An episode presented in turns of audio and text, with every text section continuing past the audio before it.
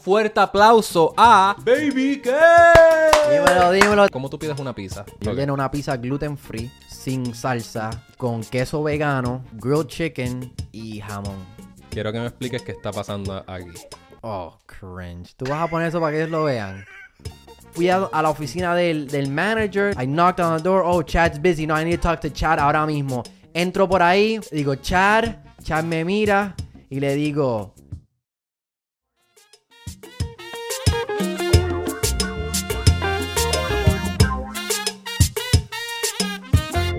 Bueno, señoras y señores, bienvenidos a otro episodio del Papelón. En el día de hoy tenemos a un invitado súper, súper especial. Estoy bien emocionado de que nuestro invitado está aquí con nosotros. So, vamos a darle un fuerte aplauso a Baby K. dímelo, dímelo. Estamos aquí, estamos aquí. Para que la gente sepa, esta es nuestra segunda toma. Take two. Take two. Gracias a Dios, llevamos grabando como, como cinco minutos o menos, en verdad. Es que me di cuenta que el audio no estaba grabando, lamentablemente. Pero no, ahora sí, me con- confirmé que sí está grabando, eso estamos bien. Estamos, estamos, estamos Estamos ready activos. ahora. No, ahora sí, no, gracias de verdad por, por venir, de verdad. Yo sé No, que tú estás ocupado. No, gracias de nuevo por having me here. De verdad que es cool, man. You were on my podcast and I get to be here, so. Seguir pagando, seguir pagando, porque es que si yo voy, tú. sea, este, bueno, como, como dije la otra vez, quiero enfocarnos en. Antes de hablar de Baby Kell y de todo tu contenido y todo, quiero hablar de quién tú eres como una persona. Quiero hablar de Kelvin Maldonado. Déjame decir una cosa a la gente. Tu nombre es bien difícil. Yo creo que la gente que te sigue, yo creo que casi nadie sabe que de verdad te llamas Kelvin Maldonado. No, casi nadie sabe mi nombre. Sí. Yeah. ¿Y por qué es eso? Eh, yo creo que cuando. Yo te. A mí, yo te puedo decir la historia en realidad, like. Like, it's a deep story por el cual no, no uso mi nombre, pero we can get into that now. I you mean, know? si tú quieres, si te sientes cómodo. Yeah, No, pues mira, la razón que yo no... Yo me llamo Kelvin y eh, obviamente en las redes me conocen como Baby Kel.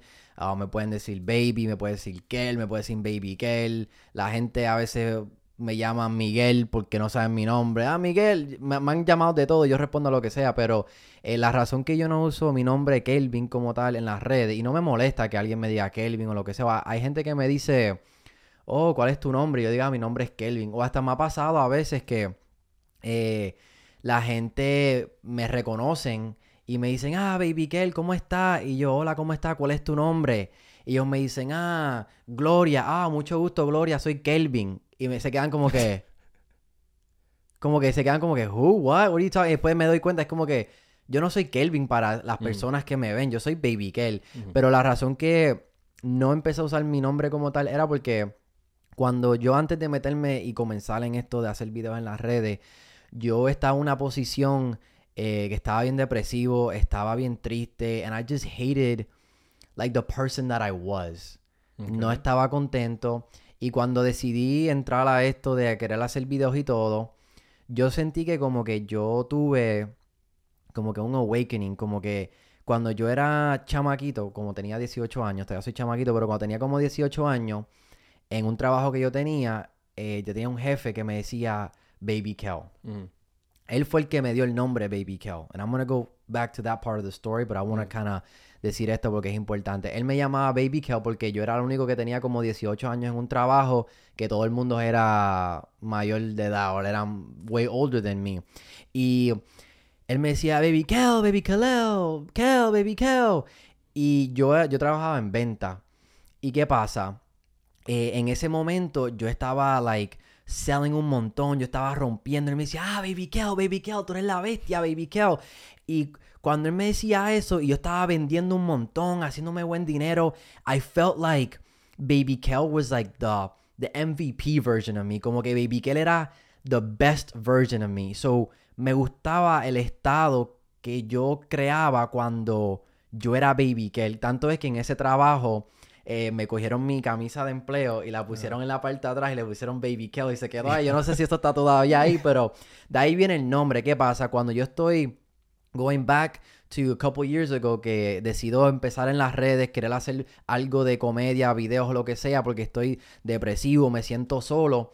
En ese momento yo quería sentirme como Baby Kel. I wanted to be la mejor versión de mí. Y la el único momento en mi vida que yo me sentía que yo estaba peaking de físicamente, mentalmente, que estaba como que en todos 10 de categoría de mí mismo, era cuando Baby Kel. So yo dije, tú sabes que esa es mi identidad. I want to be Baby Kel. Y para mí, pues, I adopted that as the best version of me. Y de ahí, pues, cogí ese nombre, lo cogí para las redes y pues por ahí seguí. Y es como Baby Kel, es como que Kelvin tuvo que morir para que Baby Kel existiera. So, I don't really see a huge distinguish or distinction between Kelvin y Baby Kel porque ya la persona que yo era antes no existe. ¿Me entiendes? Yo soy el mismo persona que tú me ves en las redes. Vas a encontrar en vida real. Solo que yo siento que en vida real, maybe soy un poquito más. Puedo decir unas cositas más. ¿Cómo se dice? Como que more controversial. soy un poquito más. Un poquito más libre. Sí, soy un poquito más de esto. La gente que me conoce en persona. pero también a la misma vez en persona, la gente se cree que maybe soy muy alterado en las redes. Porque obviamente uno trata de amplificar su su, ¿cómo que se dice? Su persona, ¿verdad? Su personaje. Porque las cámaras, y tú entiendes esto porque tú grabas también. Si yo te hablo así, hola Cisco, ¿cómo estás? En las cámaras, ahora mismo tú lo vas a ver como que, hola Cisco, ¿cómo estás? Súper aburrido, Sí, como Eeyore de Winnie the Pooh. y si yo estoy como que, dímelo mi gente, tú lo ves como que, dímelo mi gente, lo ves como que con más energía. Pero en vida real, Kelvin, ¿verdad? Para decir eh, soy un poquito más tranquilo. Si vamos por una fiesta o algo, normalmente yo no soy la persona que soy el más alto, trato de llamar la atención más. Si lo tengo que hacer, no me molesta, lo puedo hacer, pero normalmente no trato de ser la persona más llamativa en un cuarto, a menos que me toque, ah, porque nadie más lo está haciendo. Ok. So, tú dirías que el, el, nombre Baby Kell es como si fuera tu super, como su superpoder, básicamente. Exacto, como que Superman. Que te puede no quiero decir esconder atrás del nombre Baby Kell, pero puede ser, como dijiste, la mejor versión tuya y todo. Exacto. Interesante, interesante. Porque lo, que pasa con eso también es que Baby Kell no fue como que, si fuera que yo había escogido ese nombre cuando empecé las redes como tal, y ahí fue que yo creé este nombre, pero no, este nombre ya venía cuatro o cinco años antes, ¿me entiendes? So, yo siento que por eso es que yo no lo veo como que, ah, este es el nombre de tu personaje. No, porque ya yo, ya me decían Baby, que ese era un nickname que me tenían. Ok. So, antes de pues entrar a la quién es Kelvin y todo, este, tú dijiste que cuando empezaste en las redes y todo, tú empezaste cuando en la pandemia. Yo empecé a grabar videitos en la pandemia, pero fue como por un par de meses. Empecé un podcast en la pandemia también, pero en verdad eran videitos como de TikTok, mm. um, lip syncing estupideces así. Sí, sí, todos empezamos así. Pero en realidad sí, fue durante la pandemia. Pero es bien interesante porque tú dices que usaste el nombre Baby y empezaste básicamente durante la pandemia cuando gran mayoría de las personas estaban en depresión, estaban en, en el punto más bajo, no sabían si, si iba a haber un futuro después de, de hoy. Y nada, en, un, comentario, like, pienso que es bien interesante como, como usaste el Baby Kell para como que sentirte más, like, tenerlo esperanza, tú sabes, sentirte más grande, me imagino, en el momento. Ok, so, ok, vamos a retroceder rapidito. Dale. Let's take it back. Ok, ¿dónde naciste? Yo nací en Miami y como a las dos semanas yo creo que fue así, siendo un recién nacido, me montan en un avión y me voy para Fajardo, Puerto Rico. Fajardo, solo lo único que tú tenías ahí era Vieques y Culebra y el ferry. Exacto. ¿Qué más That's it. El pueblito de Fajardo. La gente que son de ahí sabe la que, la que han visitado. ¿Tú has visitado Fajardo? Para ir a Culebra y Vieques, sí. Ok, estamos bien. Te juro que yo no sé qué más I'm sorry para Un cine, un Sizzler, un Chili, un Walmart. you know. Pero está bien porque peor lo tiene la gente de, de Coamo. de, Junta, de, Orocovi. De Junta, por ejemplo. Allá en las montañas tener un Walmart, eso es casi imposible. este, ok, so, ¿tú estudiaste en Fajardo, en la escuela allá en Fajardo? Yeah, yo, mira, yo estudié en la elemental en Fajardo como por un año. Después me vine para acá por un año. Después regresé para allá eh, por un par de años. Después en tercer grado regresé para acá. Después regresé para allá. Y estuve ahí hasta... Estuve homeschooled. Mi intermedia estuve homeschooled en Puerto Rico. Y después cuando empecé la high, regresamos para acá qué regresaste tantas... Like, ¿Por qué te fuiste y regresaste tantas veces? En verdad que no sé, fíjate. No, eso... mis pais, mi país se consigue trabajo acá, pero en verdad buena pregunta. Pero no sé, nunca... Yo iba con el flow de mis papás. Ajá. Ahora cuando salgamos de la entrevista voy a llamar a digo, oye, ¿para qué tú nos hiciste mudar tanto? You know, Ajá. yo creo que fue más como que cuestión de trabajo, Sí. de, o sea, de mis papás, pero no fue como que mi papá estaba en el ejército, ¿En ni qué, mi mamá. ¿en qué trabaja tu papá? Mi papá es maestro de Ah, inglés en Puerto Rico. Ah, ok, ok, ok. Yeah, so por eso es que mucha gente se... eh, me lo han dicho, you know, being over here, la gente me decía, oh my God, your English is so good for... Y yo, ¿por qué? ¿Por qué? For it being so good, you Ah. know, como que los, aquí a los americanos siempre se sorprendían porque mi inglés es bien propio, pero es porque yo a la misma vez que yo aprendí español, aprendí en inglés, pero no aprendí inglés, inglés, aprendí inglés from the books, porque mi papá es un profesor de inglés, so, um, yeah, eso fue como que mi experiencia viniendo de Puerto Rico para acá, que era como que, oh my God, como que me daba pena hablar inglés porque sonaba tan propio, Ajá. y acá tú sabes que usan slang, Ujú. tú sabes, ya obviamente aprendí, Sí, como pero cuando... ass, como Exacto. I'm mad happy. like, Exacto, ah. no, aquí, de- aquí yo escuchaba, yeah, that's so tight, y yo como que tight, apretado, is-" you know, y me da mucha pena, pero, pero ya mi papá es profesor de, de inglés. Qué brutal, brutal. So, tú sabes que inglés, fun fact, inglés era la clase que yo más sacaba la- las notas más altas. A mí siempre me gustaba el inglés desde pequeñito. Para la gente que no sabe, en Puerto Rico nos enseñan inglés desde pre-Kindle. So, yo, por, lo- por ejemplo, yo estudié inglés como un required course, una clase mandatory desde pre-Kindle y siempre sacaba A. Pero mami se molestaba conmigo porque yo sacaba A en inglés y sacaba como una C en, En español. español. es que español es bien difícil. Sí, no, en español yo entiendo que las reglas, yo cogí una clase en español y las reglas, lo que era esdrújula, Ah. llana, todo eso. Eso es lo único que de verdad yo diría que de verdad le, La aprendí. la aprendí. Ah, pues no pero todavía. lo de, ¿cómo se dice? Ni en inglés me lo sé. Los los adverbs, los, Los, los- los adjectives, sí. los prepositions, el, el, el puntito este con la coma. ¿Tú el sabes lo semicolon. Es jamás en mi fucking vida yo he usado eso. Yo no sé para qué es. Yo lo veo y yo, "Ah, no sé para qué cara.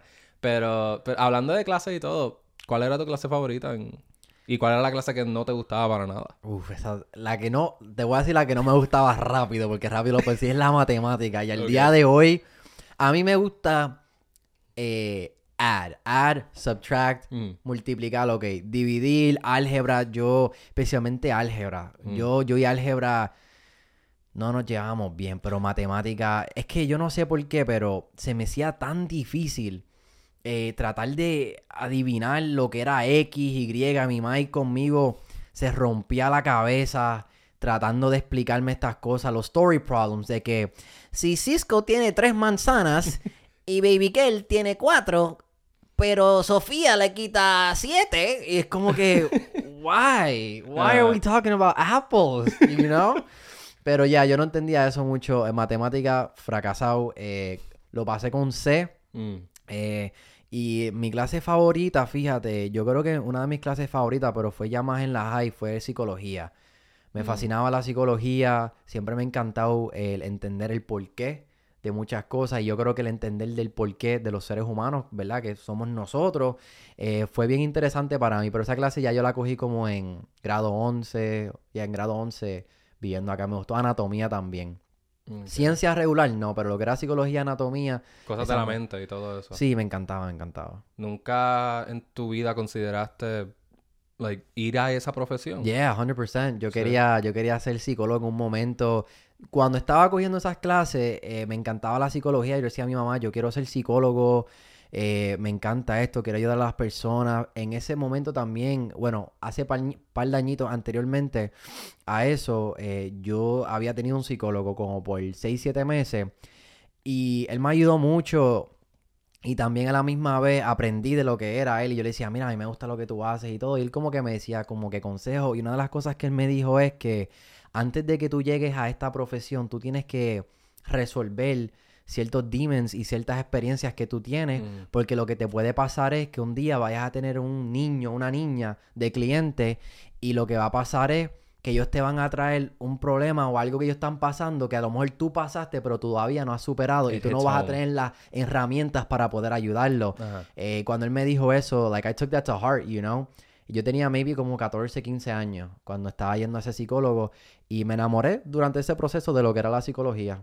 Diablo. Pero sí lo pensé de querer Sí. ser terapista y todo eso ya. Yo siempre quise ser psicólogo. A mí me gustaba todo eso, pero de verdad, yo fui para una psicóloga cuando estaba pasando por unos problemas familiares.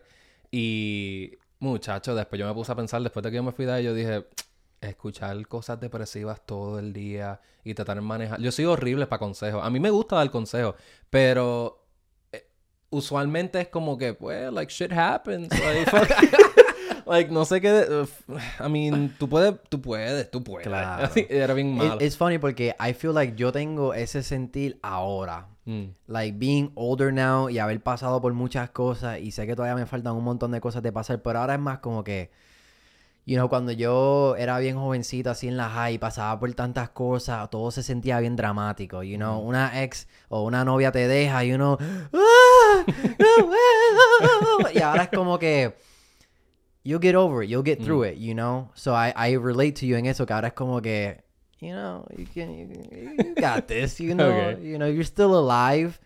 That means that you went, you, you're going through it. You know, you're you're still here. Oye, so- Todo depende de la edad. Like, son diferentes stages en, en la edad para uno. Ok, ahora que estamos hablando de Puerto Rico y todo eso. Digamos que mañana tú vas para Puerto Rico. Aterriza. ¿Cuál es el primer lugar que tú vas a ir a comer? ¿Y qué es lo que tú pides en Puerto Rico? Porque estamos en Orlando y es Kissimmee. es bien- Claro. Es bien fácil conseguir un plato puertorriqueño en Claro. Grillers y Taino Baker y todo eso. Claro. Pero cuando uno va para la isla hay algo, hay, hay algo ahí, porque tú estás en la isla, ves la playa, la gente, eh, ¿qué es lo que, a dónde tú vas y qué es lo que tú pides? Hay un lugar que se llama la casa de mi maíz y me recibe con un abrazo y la comida más rica del mundo. Y es la casa de mi maíz. Yo aquí pensando en un restaurante. te, lo pro- te, lo, te lo prometo que cuando voy para Puerto Rico, lo primero que quiero hacer es ir a la casa de mi mamá a comer. Sí. Eh, no, no hay nada que... No, no tengo un lugar, a pesar de que yo no soy muy fan de... Yo no soy... ah, yo- verdad, yo- que a ti yeah, no te yo- gusta yo- comer yeah. para nada. Yo soy más de, de comida en casa, no soy muy fan de ir a, a los restaurantes a comer, soy súper picky para la comida. Pero la comida de mi mamá, no hay otra, o sea, no hay otra comida como la comida de mi mamá, especialmente porque ella cocina comida criolla, pero la cocina como que bien clean, sin tanto aceite y todo. Y yeah, I mean, it just hits home. So, la casa de mi mamá. Tú eres tan picky. Final answer. Tú eres, tú eres tan picky con la comida, déjame decirte. Yo, yo conozco a Baby Kell ya por un tiempo y lo más que yo he escuchado es que Baby Kell, Con la comida, yeah. Dios mío. ¿Qué, cómo, es tu, ¿Cómo tú pides una pizza? ¿Cómo es el proceso? Desnuda. En- Can I get a naked pizza? Uh, No, mira, yo, yo ordeno, ok, es más, después de aquí vamos a ir a comer pizza. so te, te voy a decir lo que yo ordeno. Yo ordeno una pizza gluten free, ok, sin gluten. Si no saben lo que es gluten, búsquenlo. Eh, posiblemente no lo vayan a buscar. Les digo lo que es. Básicamente, no sé lo que es, pero anyway. Ah, Eh, gluten free pizza, el, el dough, sin salsa, eh, con queso vegano, eh, grilled chicken y jamón. ¿Para eso pido un sándwich? No, pero es que yo no sé. Hay no sé si es que me la cortan en triangulitos que me hace sentir que todavía es pizza. Maybe es que yo mismo me engaño. You know, si es cuadrado, eso es un sándwich. Pero si la cortan, tú sabes, en triangulitos, eso es pizza. Pero ya, eso es para mí la manera que yo ordeno pizza. Ay, padre. Bueno, that's it. Eso, eso es lo único. That's the only thing on my pizza. Sí, yo creo que eres la única persona en el mundo que hace eso, pero dale, no, yo no te juzgo. It nada. is what it is. Mira, si tú eres una persona que ordenas tu pizza así, por favor, dejen en los comentarios donde sea que Nadie. estés viendo esto. Nadie. Espérate que una persona, una persona, no importa si estás viendo esto cinco años después, por favor, déjame saber que yo no soy la única persona que, que hago eso. Para que, para que él vea, para que él se dé cuenta que no somos el único. Yo estoy tan seguro que nadie. Nadie. ok, hablando de, de comida favorita. Por ejemplo, para mí, mi lugar, que cuando yo aterrizo en Puerto Rico, el primer lugar que yo tengo que ir se llama Bebos. Yo no sé si tú has escuchado Bebos. Oh, nosotros fuimos para ¿Ustedes Bebo, eso by the airport. Ajá. Por el aeropuerto. ¡Ay, qué rico! Riquísimo. free Bebos. sponsor, a mí no me importa, aquí un free shout out. Es que lo que pasa es que yo estaba hablando de esto porque yo decía, yo siento que un lugar puertorriqueño tiene que, si tiene un nombre como Bebo, tú sabes que es gonna hit, ¿tú me entiendes? Ey. Como que es como una pizzería, si no es Antonio's Pizza, Luigi Mm. Pizza, pues como que uno como que de esto, pero Bebo, tú sabes que ese arroz Mega va a ser bueno. Mega nombre. Pues mira, de- eh, la última vez que fui para Puerto Rico, eh, eso queda al lado de un sitio de, de rentar carro y nosotros teníamos hambre, no sabíamos qué buscar, nos dijeron, ah, vete para Bebo, que es bueno. Fuimos para allá y, loco, me encantó. Sí. So, Yo yeah. pido ahí un mofongo bien rico ahí con pollo al ajillo porque usualmente es el más barato. Pero cuando está mami pagando, yo pido ahí Explota un, la cartera. un mofongo ahí de pulpo, rellenarlo ahí completo. ¡Acho! Una explotadera bien rica. una hambre ya. Este, ok. ¿Cuál fue tu primer trabajo? Uf. Nosotros los días lo estábamos contando y ¿cuántos tenía? Como 17, 16 o 17 trabajos he tenido en mi vida. Yeah. ¿Fue en Puerto Rico o en Estados Unidos? Ok, técnicamente mi primer trabajo legal, ¿verdad? Fue en... Legal. Yeah, fue en Puerto Rico. A mí fue, fue en, en Estados Unidos cuando tenía 14 años. Trabajé para el supermercado Publix eh, como bagger. Eh, antes de eso trabajaba en Puerto Rico porque mi abuelo es dueño de un negocio en el pueblo que se hacían fotocopias, eh, se rentaba películas, era como un mini blockbuster. La gente iba ahí para alquilar películas y yo estaba ahí trabajando de cajero y después limpiaba la oficina médica que era de mi tía eh, across the street y esos eran mis dos trabajos y me pagaban 6 pesos la hora de cajero y 5 pesos para limpiar. Con tips, ¿verdad? De... No, No, no, de no. cajero. Tú dijiste no bagger, ¿verdad? No, no, bag, eso era en Puerto Rico de cajero Ah, en el de ajá, esto. ajá. Bagger era acá en el supermercado cuando tenía 14 años. Allá tenía como 12, 13 y Mm. acá cuando cumplí los 14 pues pude solicitar para Publix y estaba ahí de bagger. Me tiraban la compra y yo lo ponía en la ¿Te bolsita. gustaba? Eh, era divertido para mí, era como un juego. Era como el juego de Tetris. Como Ah. que para mí era un juego de que tengo que hacerlo rápido, con cuidado, pero tengo que asegurar que todas las cajas como que quepan, ¿me entiendes? Como que Mm. para mí era un jueguito, pero era un trabajo chévere para hacer un primer trabajo. Yo siento que tuve la bendición de, de poder tener ese trabajo porque aprendí que una compañía, por simplemente tener buen servicio al cliente, puede subir los precios. Porque ellos venden lo mismo que Walmart y todo, pero Mm. te cobran dos o tres pesos más. Pero el servicio que ellos te dan es un servicio que tú sabes que te van a tratar como familia. Es una cosa increíble. Y eso me... O sea, mi mente de negocio siempre lo vio como que... Wow, por simplemente tratar a los customers bien, Ujú. puedes subir los precios y la gente va a ir. Eso me gustaba hasta que no me gustó. Y dije que yo estoy aquí. empu- Lo más que me, me enfogonaba era empujando los carritos. Que Ah. tenías que ir a buscar los carritos. Y así fue que yo me quité. Un día yo dije como que I'm worth more than pushing carts. Y fui. Y ahí Baby. Girl se activó. Baby Girl se activó. yo estaba empujando los carritos. Yo, tú sabes qué, me quité el apron que tenía, lo tiré en el locker room. Y tú sabes, yo era bien right through. Fui a, a la oficina del, del manager. I knocked on the door. Oh, Chad's busy. No, I need to talk to Chad ahora mismo. Entro por ahí. Digo, Chad. Chad me mira. Y le digo, hey, listen. I'm going to the military, so I can't work here anymore. y me escondí, me escondí, con, me escondí con esa excusa. y él, oh my God, that's amazing. I was like, yeah, Chad, yep, I'm, I'm, I'm going to service. Eso tú, tú, mientras tú caminabas hacia la oficina, ¿tú estabas ya pensando eso? ¿O cuando ah, lo viste y llegaste ahí tú, oh, fuck? No, yo estaba pensando de todas las cosas. Now I'm moving to Puerto Rico back. I'm going to the military. I, I was thinking all the different things I could say. Y me salió esa de la nada así. Boom. Ok, ok. So, vamos a hablar de tu trabajo actual. Eh, creador de contenido. Yeah. Este es tu full time. Sí. Sí. Es fuerte. Te lo digo yo también. Es fuerte, es sí, fuerte. es fuerte, porque fuerte. constantemente. Yo siempre digo que el full time de crear contenido uno lo intercambia y tú cambias un- de un, nueva, un 9 to 5 a un 24-7. Claro, 100%. Yeah. Mentalmente fuerte. Yeah, yo siento que, eh, not just even in content creation, pero antes de hasta yo crear contenido, yo tenía un negocio. Mm. Y cualquier persona que tenga un negocio, que sea un entrepreneur, que tenga cualquier negocio y lo esté trabajando, sabe que tú estás giving up. Yeah, el, el 9 to 5 uno se puede quejar y todo, pero al final del día tienes esa garantía de que te va, vas a cobrar en las dos semanas, ¿verdad? Puedes ir al trabajo y cuando sales no tienes que pensar de tu trabajo. Pero con esto, pues, como tú dices, 24/7. You know, me puede llegar un email importante a las 7 de la noche eh, y si es bien importante tengo que parar y bregarlo, ¿tú me entiendes? So, yeah. Eh, no es fácil, pero... No es fácil, pero it's very rewarding, Ajá. you know. Sí, porque por ejemplo, cuando tú. Ah, Porque, por ejemplo, para mí, cuando yo encuentro a gente que me reconoce en las calles, no es ni por el ego, no es ni nada. Es en realidad es porque me encanta ver lo, lo- que, que no estoy, que estoy creando contenido para otras personas y se están identificando con mi contenido y se están, le, le- se les olvidan los problemas y, y Claro. sacarles una sonrisa, mano, eso es lo mejor. Claro, yo siento que eso es como un poder. Tú sabes, cuando tú ves, ¿verdad? Yo me recuerdo varias veces en mi vida, creo que fue a Joel y Randy, que ya fue Joel y Randy que los vi en el aeropuerto una vez cuando era bien chamaquito, los vi, uno se queda starstruck y por ese momento tú como que te olvidas de todo and you're like, wow. Y es como que now tú tienes esa habilidad para darle ese feeling a alguien. It's weird, but it's, it's special, you know? So, uh, yeah, I get that. Sí. Hablando de todo eso de contenido y todo, ¿cuál fue el primer video que se te fue viral? ¿Y cómo te sentiste en ese momento? Wow. Eh, primer video.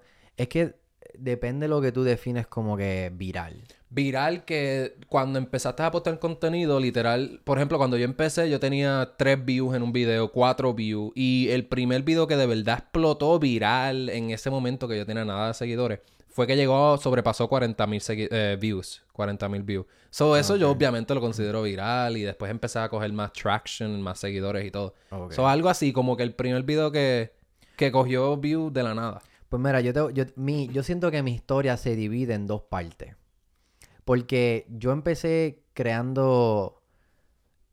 Algo que nadie sabe es que yo empecé a grabar videos desde como el 2018, 2019. Pero eso eran videos en YouTube, en inglés, educativos. Mm.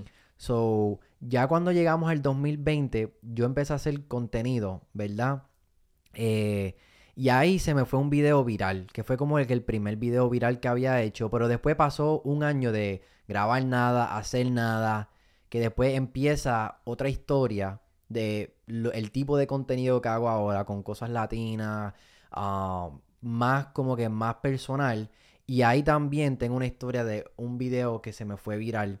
Porque anteriormente a eso, en el 2020, para contar la historia, básicamente es que yo había hecho un video con una canción eh, de un dominicano. Mm. Era un stupid dance que hice. El video, él lo compartió, se fue de esto y todo, pero no, it was like, no, nada pasó. Na-. Nada pasó. Pero el video que yo te digo en el 2021 que primero hice, fue un video que yo lo que hice fue que me copié de una, una americana, había hecho un video, ella lo grabó y me encantó el video. Yo estaba triste, depresivo, estaba aburrido, fue la Navidad, it was Christmas y yo estaba enfermo y estaba solo y estaba tan aborrecido solo que cogí el teléfono y grabé este videíto. Y ese videíto eh, lo hice, el, más o menos bien parecido al de ella, pero lo hice en español. Y ese video Ujú. cogió 30 mil views, que para mí recibiendo como 300 mil, vi- eh, 300 mil views, 2000 views, eh, era bien hard, you know. Y este video cogió 30 mil views el siguiente día. Y ese fue el video, yo digo viral, ¿verdad? Porque fue way over the amount que normalmente yo Cogías en ese cogía. pero ese video, it, something happened cuando yo vi eso el siguiente día, que something just clicked for me. And I went to my desk. Y ese día, ese siguiente día, nunca se me olvida, yo me quedé hasta las 3 de la mañana tratando de averiguar qué es lo que hace un video viral. Mm. Why? Like, why did this work? And nothing else worked. Um, y encontré como que mi, mi fórmula and, and, and then, you know, tenía como que ese feeling and this kind of goes more deep en la historia mía, pero, o sea, mi mamá, mi papá y mi hermanita chiquita, mi familia, ellos no viven acá, ellos viven en Puerto Rico. So, a través de como que sentir ese feeling de que lo extrañaba en la Navidad y todo eso, pues empecé a grabar eh, videos making like making fun of stuff my mom did, uh, maybe my dad y todo. I guess just to feel that feeling, como que Como si, si el- ahí. Y con eso, más lo que me puse a aprender de qué es lo que tal vez hacía un video viral, hice un segundo video que fue los boricuas, como Dios creó los boricuas, o las boricuas, como Dios creó las boricuas, que estoy vestido ahí poniendo sazón y todas las cosas que no son pacientes y cosas así, lo que define ¿verdad? una mujer boricua, el stereotype. Ah. Eh, y ese video fue el que se compartió por todo Facebook, páginas de Puerto Rico, and I'm like, oh, déjame ver si lo puedo volver a hacer. Y lo volví a hacer, el siguiente video se fue viral también. Tercer video, Molusco lo compartió, que es una página de Puerto Rico, por si no saben. Y por ahí empecé a someter, like, it was, it almost felt like one video. Esto fue enero 2021. Ujú. It felt like just every video, one after another, was going viral. Y yo tuve la bendición de que tenía una prima que durante este tiempo, ella trabaja para Hollywood. Ok. Ella ha sido parte de producciones bien grandes de Netflix eh, y de, de Power, del programa ese de Power. En este tiempo, por la pandemia, ¿verdad? Y todo eso, ella todavía no había regresado y se estaba quedando en la casa conmigo. Y ella, pues, me enseñó los diferentes camera angles. Era la que me empezaba a grabar, pero me trataba como si tuviera que estuviéramos en un set. Ajá. Como que eso era, if we have to do 50 takes, we'll do 50 takes. Haz este tiro de cámara to- para dar esta emoción y todo. No, we gotta do that again. Tanto que hasta se ponía máscara, mascarilla, Ujú. cuando grabábamos para que... Porque en Hollywood en ese momento, si tú estabas con una persona, you had to, like, it was just very strict. Era bien disciplinado. Ella me tenía bien disciplinado y yo nunca he tenido film school, Ujú. nunca he tenido ningún tipo de, de ninguna experiencia de actuar nada. ¿Nunca like, fuiste para la universidad a estudiar nada de eso? Nada, yo tengo cero, loco. Yo literalmente cuando salí de la high, yo me metí a vender. I was a salesperson for tantos años. Después empecé un negocio. Nunca en mi mente pensé que iba a terminar haciendo comedia. Pero si me preguntas ahora, yo te puedo decir, wow, yo me pasaba viendo stand-up comedy todo el tiempo. Cuando era chiquito, tengo videos que me pasaba bailando y todo eso. Eh, pero ese video de que hice fue el primer video que se fue viral y te quería contar la historia así. Porque no fue como que, wow, un video y ya. You know, it was like, Sí. muchas cositas pasaron en ese momento que crearon ese spark. Tú mencionaste, porque para el que no sepa, contenido de, de, de Baby es este.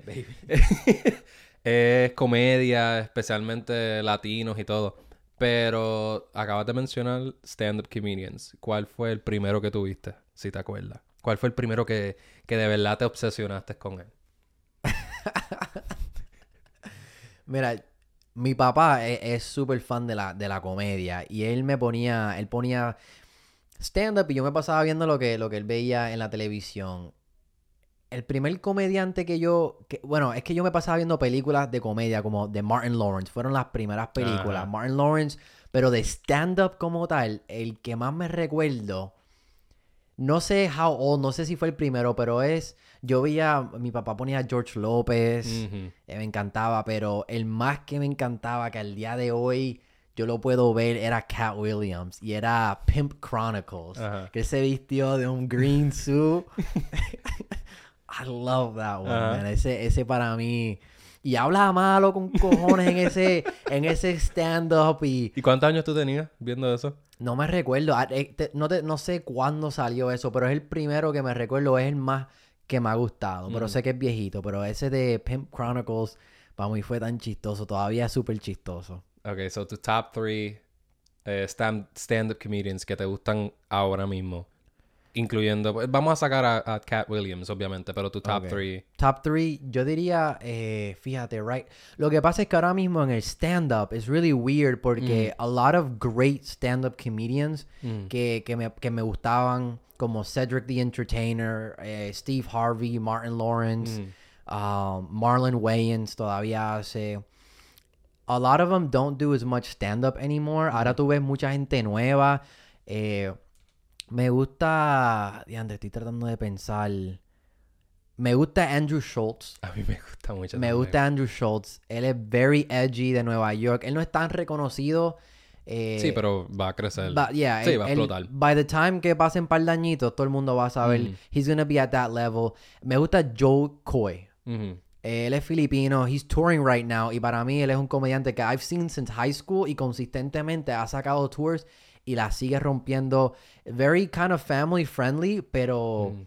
tipo parte. Yo diría que Joe Coy es uno de mis favoritos ahora mismo. So top three is like, it's kind of hard. Pero yo diría Joe Coy is definitely in that list ahora mismo. Me gusta Marlon Wayans. Um, Kevin Hart me gustaba en el principio. Lately, como que no sé. I, I don't really gravitate too much to his stand-up. Pero it's just weird because there's so much stand-up comedy. I just I just appreciate good jokes. Ajá. You know? A mí me gusta Dave Chappelle, obviamente. Este.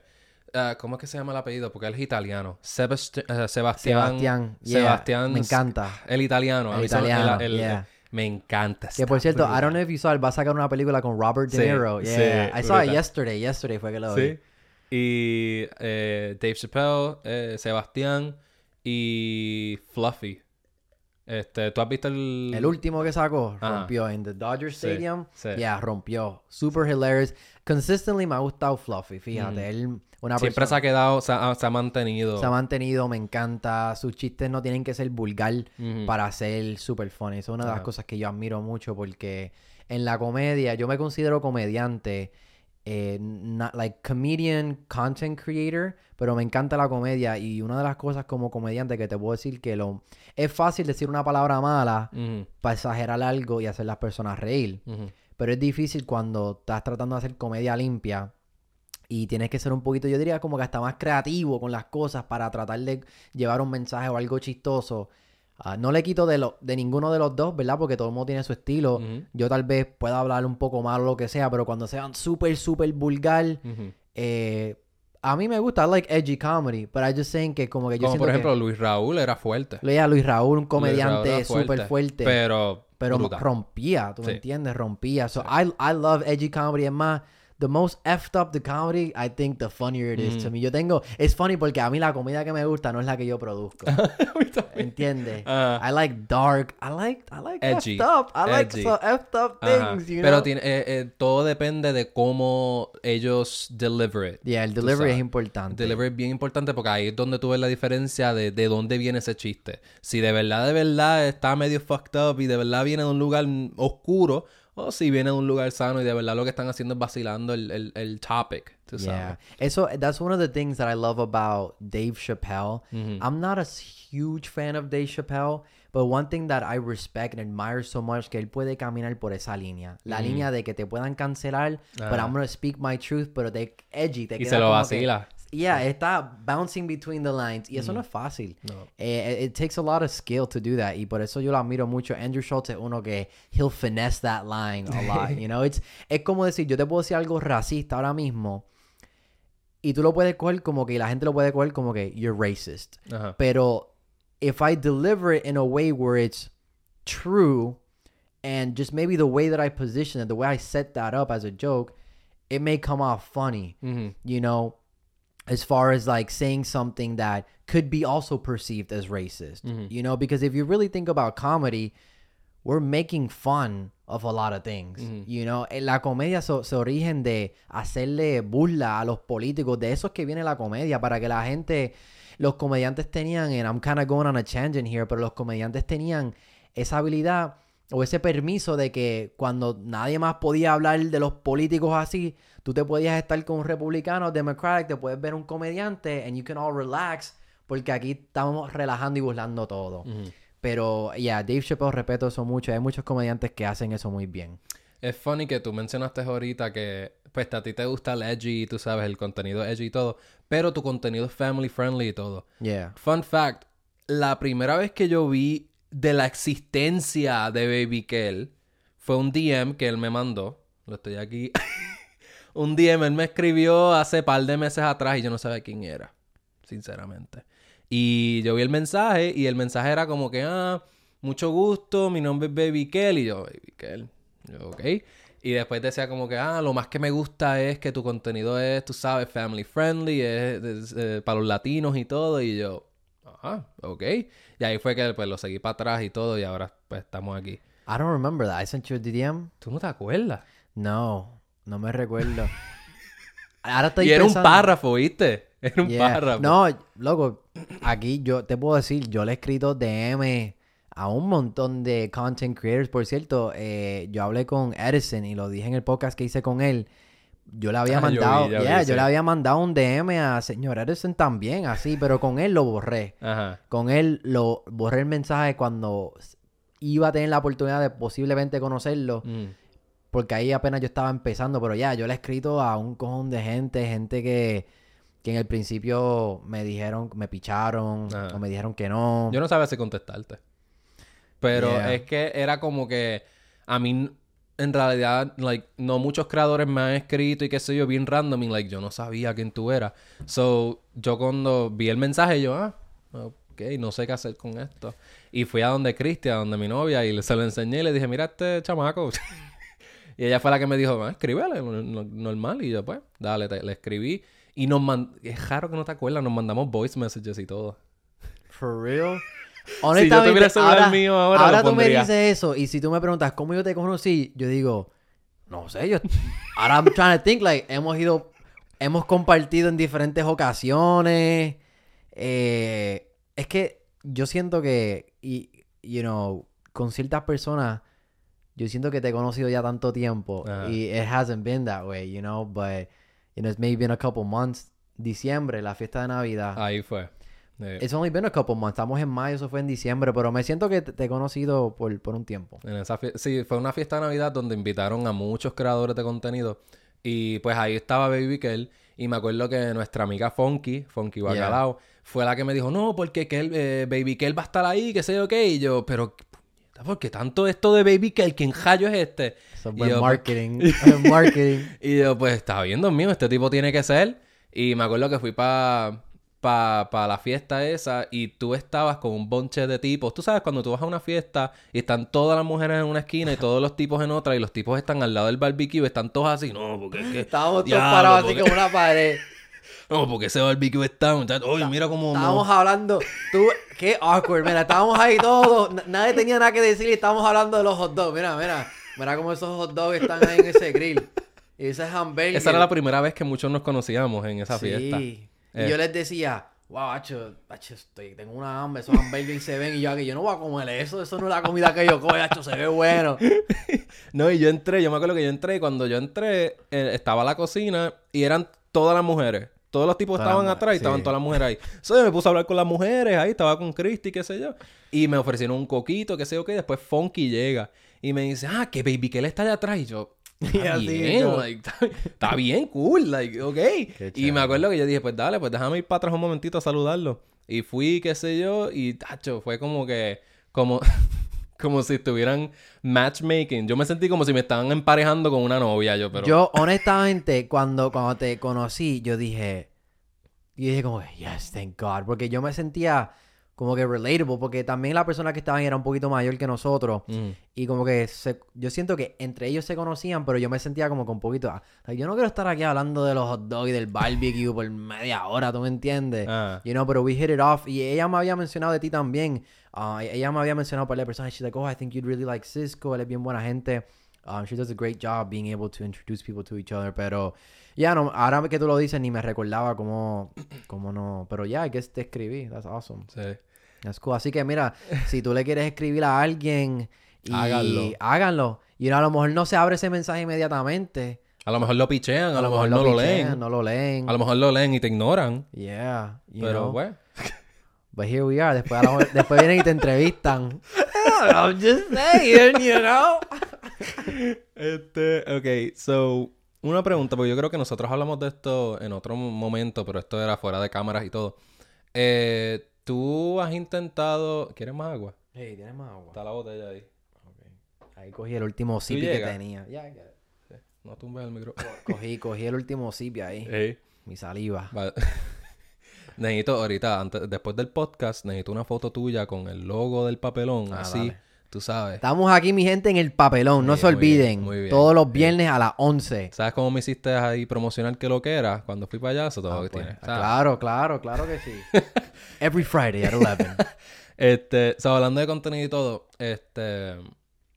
¿Tú alguna vez has intentado algún tipo de contenido que no le fue bien? Y que lo intentaste maybe una, dos veces y es que la gente no, no les chocaba para A cada rato. A cada rato. Y al día de hoy todavía estoy experimentando con slightly, trato de no irme muy...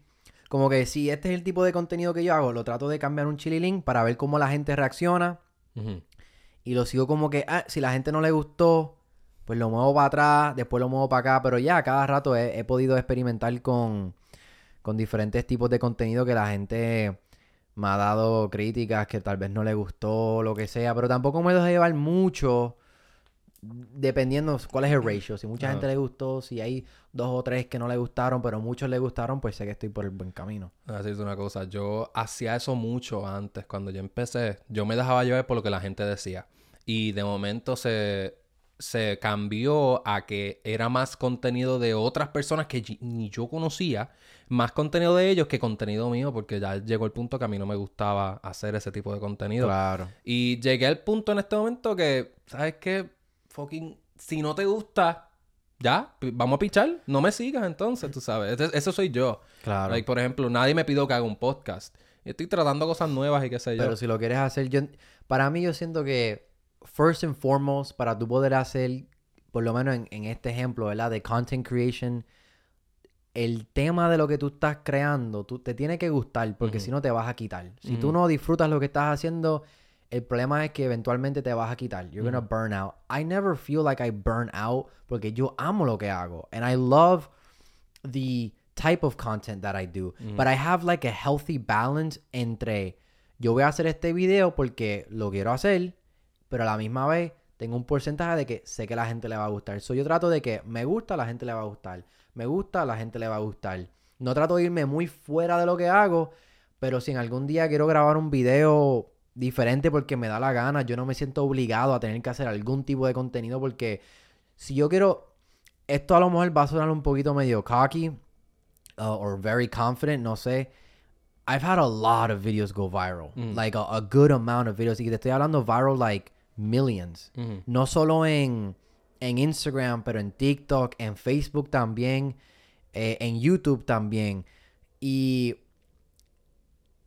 como que, ¿cómo te explico?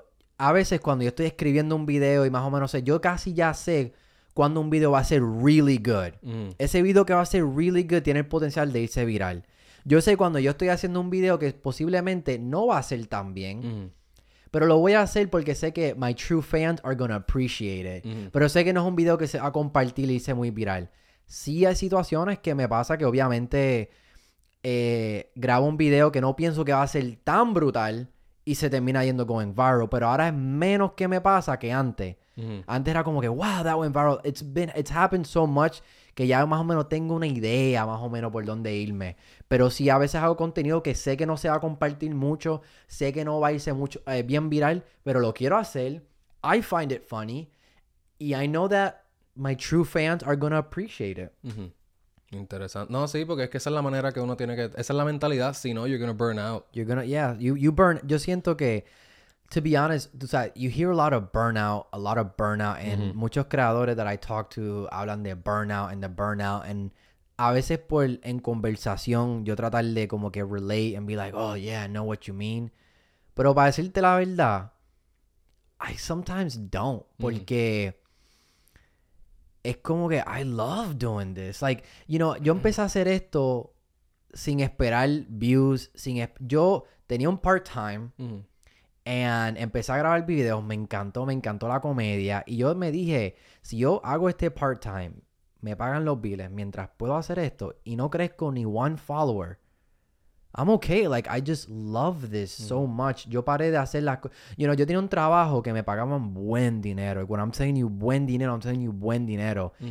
Eh, vivía en un apartamento mío. Estaba bien. And I, I just, I wasn't happy. So I gave all that up to rent a room in somebody's house, work a part-time job from home so I can make my videos. And I was okay with con mi vida haciendo así because I was just happy.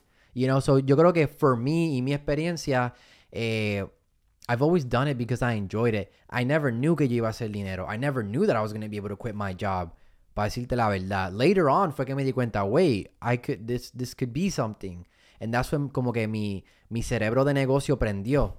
Pero antes de eso, no. Es que lo que está pasando con la generación de hoy en día es que si tú le preguntas a un chamaquito que tú quieres ser cuando seas grande, youtuber, yo quiero ser influencer, pero lo están haciendo con la mentalidad del success ya empezando. Están haciendo con la mentalidad del dinero, de la fama, de, los views, de todo lo todo lo que te puede dañar la mente en realidad. Claro. Y es bien triste ver en realidad cuando tú empiezas creando contenido con esa mentalidad, te- tú no vas a, tú, o sea, tú no vas a seguir hacia adelante. Yeah, you're gonna eventually you're gonna quit. Ajá. It's a good point. Yo pienso, las redes sociales es una plataforma para que tú puedas hacer lo que tú amas, no al revés. Tú quieres ser, es como que yo amo comedia, quiero hacer comedia y uso las redes para demostrar mi comedia, no al revés. Mm. Yo no pienso, yo quiero ser TikToker, yo quiero ser YouTuber, ahora qué tipo de contenido quiero hacer. No, tú haz lo que tú quieras primero y lo demuestras a través de las redes. Las redes es un tool, you know. So, si a ti te gusta, no sé, te gusta motoras, eres Mm. un fanático de motoras, te gusta la mecánica de motoras, pues tú prendes la cámara, demuestras lo que tú haces con las motoras, pero la pasión viene en la motora. Maña- Mm. Hoy es TikTok, hoy es Instagram. Eh, en 10 años puede ser Chino. Chino es otra aplicación que en vez de ser vertical es diagonal. Porque los teléfonos van a ser diagonal. Ajá. ¿Entiendes? Que no importa la plataforma que sea, tú vas a seguir haciéndolo de tu motora porque eso es lo que te gusta. Mm. You know? ¿Dónde tú ves tu carrera en cinco años? De aquí a cinco años. ¿O cuál es tu meta al final de todo? Ser bien rico. Ok. Ser bien rico. tener mucho poder. Mucha fama. Ese es el baby una Kel puta- hablando. No, no. Pues mira, yo. Antes yo era una persona que antes yo tenía que saber qué es lo que yo iba a hacer 5, 10 años y mis, y mis metas de 5, 10 años. Yo era ese tipo de persona. Long term goals, but I gotta have my short term goals. Y en los últimos tres años, tanto ha pasado en mi vida que yo no esperaba que es difícil hoy en día tratar de hacer una meta en 5 años. Pero lo que te puedo decir que me gustaría es seguir haciendo comedia, ¿verdad? Seguir buscando la- las diferentes maneras de seguir haciendo a la gente reír, sea a través de videos de comedia, sea a través de maybe una película como un like a comedy movie or something, sea maybe haciendo un stand up, you know. Son cosas que yo no he hecho todavía que me da curiosidad, pero no sé si me vaya a gustar. Pero siempre y cuando la meta siempre sea para hacer a alguien reír, eh, if I can keep doing that, man, I'm happy. Obviamente, poder crecer mi ingreso para poder cuidar a mis papás, a mi familia. You know, con eso yo me siento súper contento. Ok. So vamos a shift esta entrevista. Estoy bien emocionado por lo que yo voy a hacer. Ya yo hablé un poquito conti- contigo de esto. Eh, quiero que tú me expliques la foto.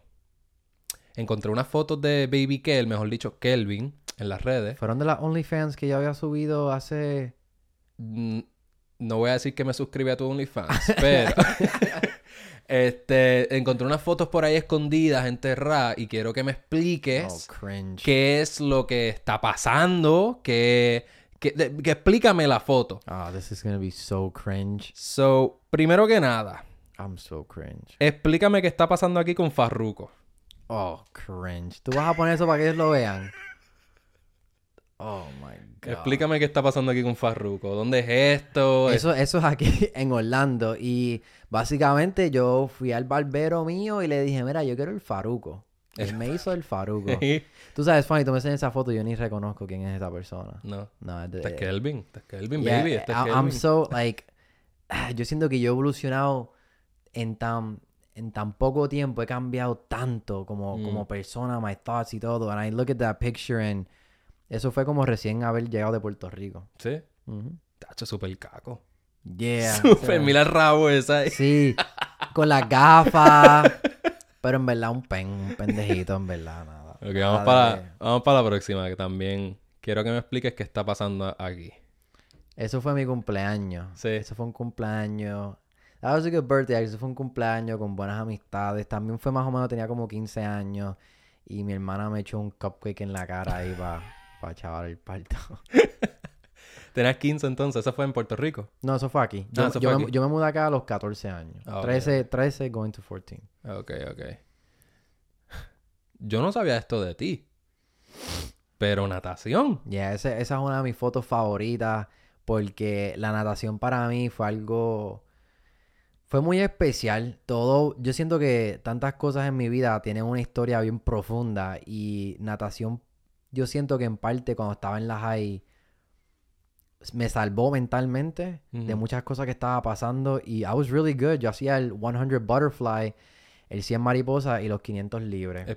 Explica qué es eso, porque no tengo ni idea. Este, yo hice, este yo hice natación, yo hice natación por like dos semanas y me partí la barbilla, no No, regresé. ok, pues mira, en natación tú tienes diferentes strokes, ¿verdad? Tienes el que es este, tienes el que es de pecho, tienes el que es al revés o backwards o whatever, backstroke, y después tienes el que es mariposa, que es como una mariposa. You go like this y haces así.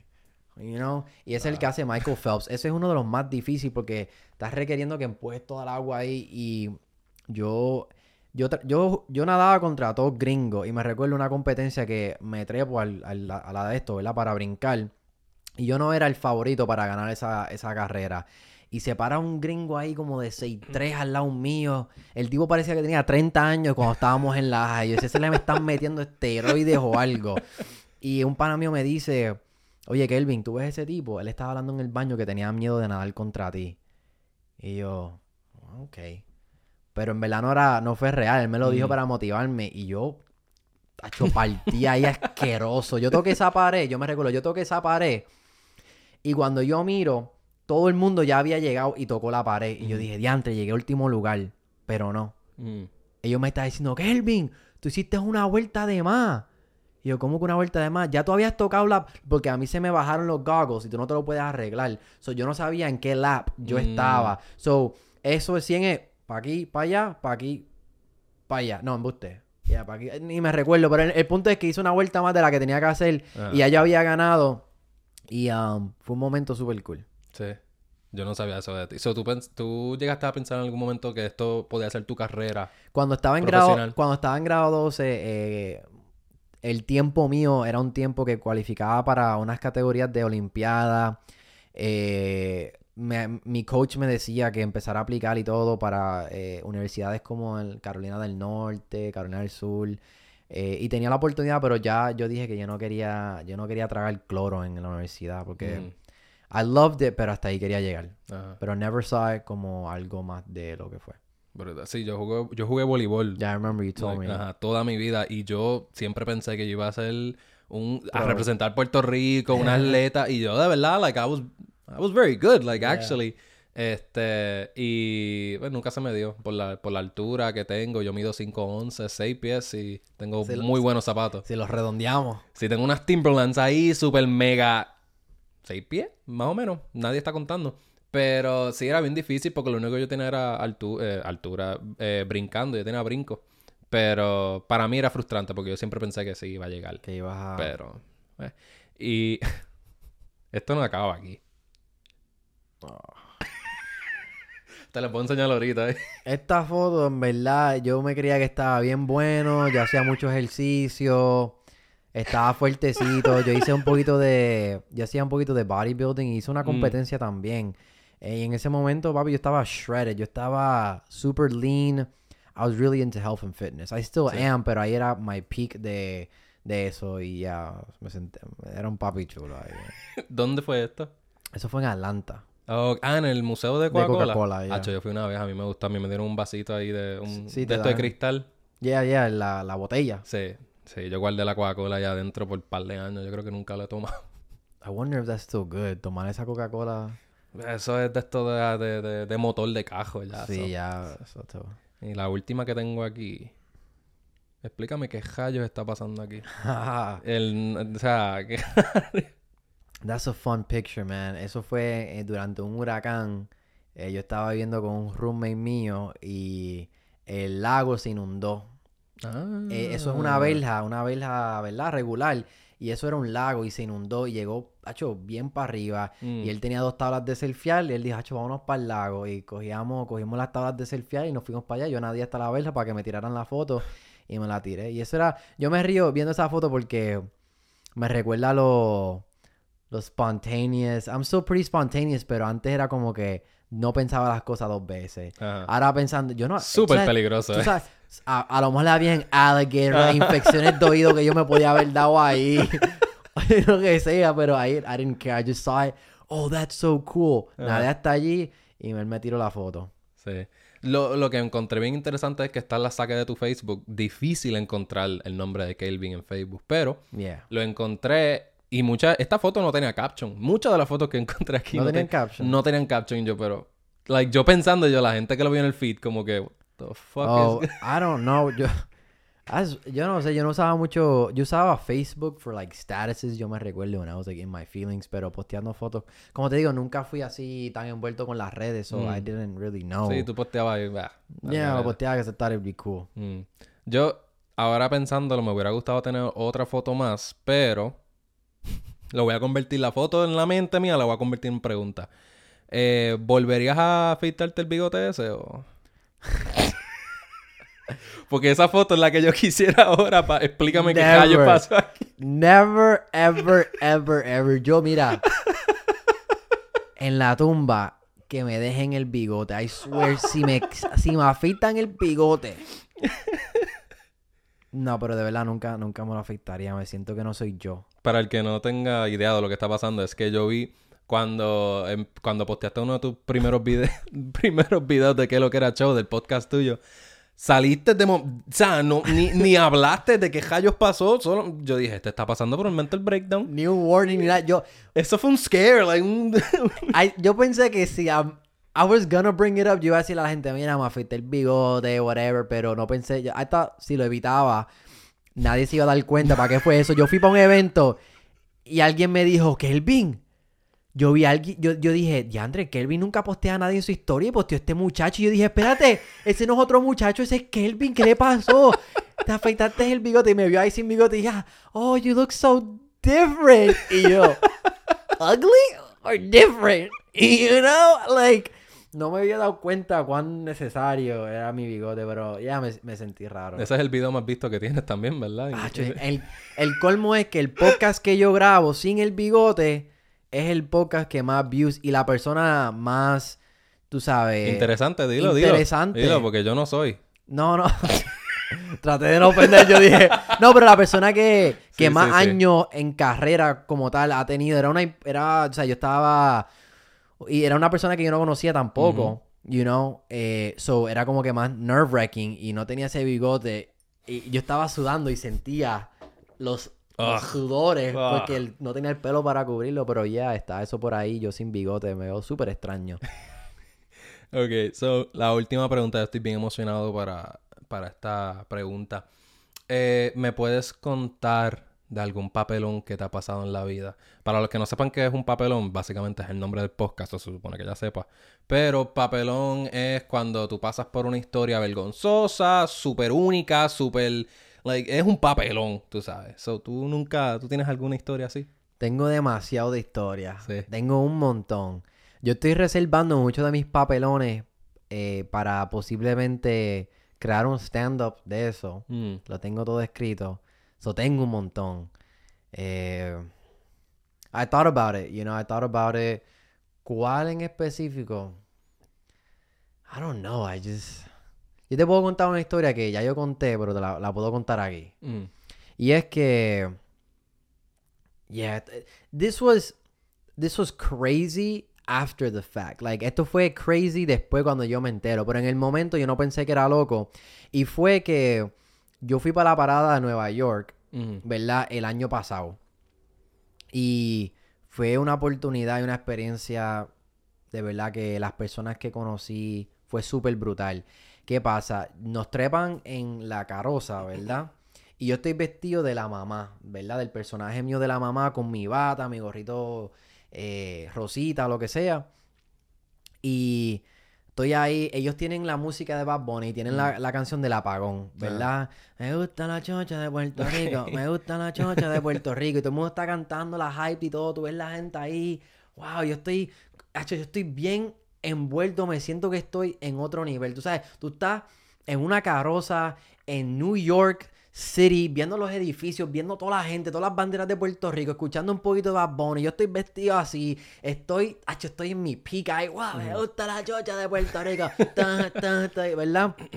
De repente, yo miro para abajo y estoy así, me gusta la chocha de Puerto Rico. Y veo que una muchacha se está tratando de trepar en la carroza. Y llega un tipo bien grande con un suit, tratando de empujar la gente para treparla encima. Y yo la miro y ella está como que así, me mira. Y yo te me gusta la chocha de Puerto Rico. Ella me mira y hace así. Y yo, me gusta la chocha de Puerto Rico. Y ella está como que, y yo estoy así tan envuelto. Y ella viene y camina, se trepa, pero todo el mundo le cae encima. Todo el mundo está tratando de tirar fotos con ella. Todo el mundo está tratando de llegarle a ella. Ella se está tratando de llegar a donde mí. Yo después me di cuenta en su Instagram, en su historia, que ella se trató de tirar una foto conmigo. Ella tira el teléfono y está, yo estoy por ahí cantando Mostrar la Chocha de Puerto Rico y ella se tira como con un selfie tratando de get me in it. Pero yo en ningún momento le estoy prestando atención y todo el mundo just crammed her. Después un tipo bien grande con un suit, con una banderita de Estados Unidos, viene, la agarra y la empuja y se la llevan. Mm. Y todo el mundo, oh my God, oh my God, I can't believe, I can't believe que ella está aquí. Yo, me gusta la de Puerto Rico. Y yo, la gente, me gusta la chocha. Y todo el mundo me dice, Kelvin, ¿qué tú estabas haciendo? Y yo, me gusta la chocha de Puerto Rico. Y yo, Kelvin, she was trying to take a picture contigo. Y yo, pero, ¿quién? Y yo, no, esa es Alexandria Ocasio. Y yo, "Ah, ¡qué chévere! Para la próxima, me- es que no hay una próxima, ¿qué tú hablas? Y yo, ok. Después llegó al, al Airbnb. Yo no sabía quién era Alexandria Ocasio. Yo no, yo no, I don't follow mucho la política, ¿verdad? Me entero que es una figura pública enorme, especialmente en Nueva York, especialmente para los, you know, the Democratic Party. Ella es un celebrity politician, you know, uh, very left. Mm. Eh, y ella me subió en su historia y todo, y estaba ahí. Ella es bien controversial, mucha gente love her, mucha gente don't, pero eso no era el punto. El punto era de que una persona de ese nivel, you know, se trepó ahí y se trepó ahí porque se quería tirar una foto conmigo. Y todo el mundo Mm. me está diciendo, loco, she came on the float because she, she saw you. You know, yo no sé si ya me sabía de la red y todo, pero le llamé la atención vestido de la Mm. manera que estaba. Y eso para mí fue como que yo soy tan a veces y después yo llamo a todas mis amistades. Ustedes no van a creer qué pasó. Alexandria Ocasio se quería tirar una foto conmigo y yo ya apenas había aprendido quién ella. Le di un follow y yo, el más fanático de ella, sin saber quién era ella. Y eso, Y- eso fue un papelón ahí que me pasó. ¿A ti te ha pasado eso anteriormente? Me ha pasado un montón de veces que eh, gente reconocida, gente grande, o me saludan o, o lo que sea, tengo interacciones y no sé quiénes son y después me entero quiénes son. Eh, pero como te digo, no consumo mucho las redes, no, no estoy Ajá. tan pendiente. I try to stay in my lane. eh, y me ha pasado bastante, pero esa fue como que wow, como que una persona de, de Congress, you know, estuvo brutalito. I mean, El, el hecho de que cantaste. Sí, la miré y estoy ahí, ¿tú me entiendes? I don't know. Yo, yo pienso que estuvo. I still como que como todavía no de esto, pero to, everybody made it seem like a big deal. Like, Mm. oh.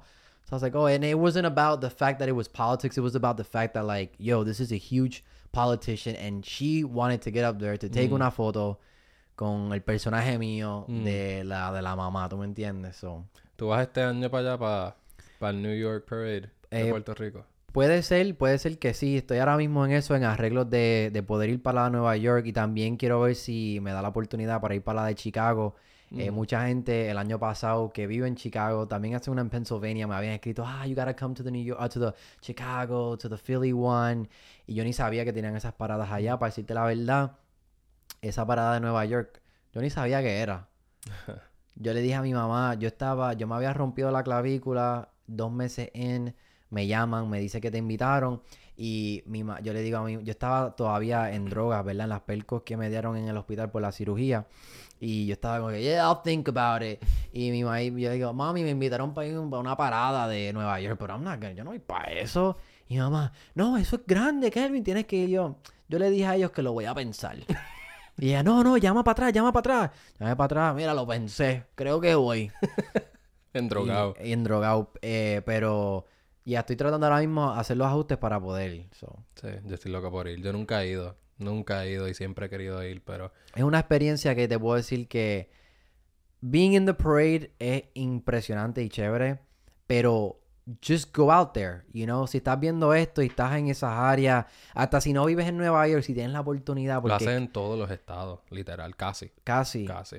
pues yo no sabía, pero de verdad que el orgullo boricua, man, es algo especial, especialmente porque tú tienes toda esta gente y no están en la isla, ¿me entiendes? Están ahí, pero están representando en las calles de Nueva York, en calles famosas que graban películas y todo. y uno se siente bien proud. Ese es nuestro día. Yeah. Pues yo estudié, yo estudié en Connecticut en la universidad y en Connecticut tenían uno, en, en Boston tienen uno, en Chicago, como tú dices, aquí lo hacen en todas las esquinas, todos los días casi. Está brutal. Yeah, Está no, brutal. eso de verdad que sí. Sí. Bueno, Baby Kel, Kelvin, Baby, Maldonado, no sé.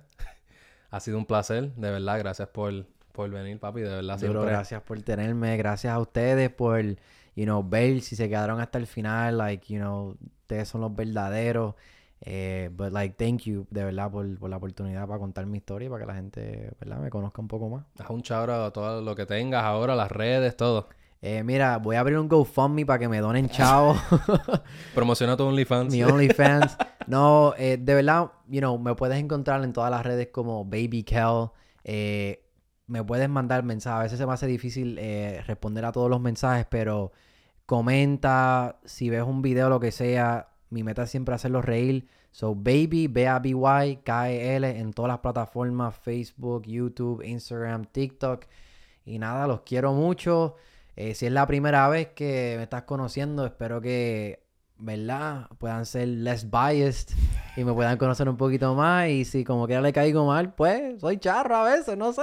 Pero nada, mi gente, estamos aquí. Y a mí me pueden encontrar como Cisco Viera en todas las plataformas, TikTok, Instagram, Facebook, lo que sea. Y puedes seguir el Papelón Podcast. Si no lo estás siguiendo ahora, por favor, síguelo. Estamos en YouTube posteando video podcast. eh, estamos en Facebook posteando el video podcast. Y estamos en Spotify, iTunes, eh, iTunes, ¿eh? ¿Cómo es? Apple Podcast, Apple Music, iHeartRadio, eh, Samsung Podcast, todo, todo. Estamos en todo. So, vayan para allá. También sigan el podcast de ¿Qué lo que era show? Que lo que era. Aquí, ¿en dónde está ¿Qué lo que era? Que lo que era show está en todas las redes, también en todos los uh, audio platforms, o puedes conseguir en YouTube si quieres ver el video así visual, pero es un podcast que yo tengo que también puedes ver la entrevista que yo le hice a Cisco también. Eh, una de mis entrevistas más que me gustó porque me sentí que no estaba entrevistándote, me sentí que estaba como que Sí, conociendo. arréglalo, arréglalo, Estaba- arréglalo. me- me- arréglalo. me sentí que me sentí que estábamos hablando que te pude conocer a un nivel diferente. Eh, so, chequé en esa entrevista con Cisco en qué lo que era show y ya. Pues nada, Baby Kel, que lo que era show, Cisco Viera, el papelón. Nos vemos pronto, los amo, los quiero, los adoro. Stay safe.